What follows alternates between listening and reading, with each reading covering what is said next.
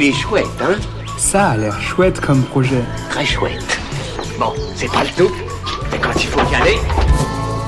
Ce que je trouve vraiment chouette, c'est la danse. J'en ai fait pendant dix ans et je trouve ça moins chouette de ne plus prendre le temps d'en faire. Aujourd'hui, je vous présente un projet qui nous emmène dans les coulisses des danseurs, le spectacle des corps de ballet. Des corps de ballet est né du constat d'un éloignement du public de la culture de la danse classique en France. Afin de donner goût à cet art français, ce spectacle se veut à la fois ludique et didactique pour permettre aux néophytes de découvrir la culture de la danse classique au travers du métier de danseur.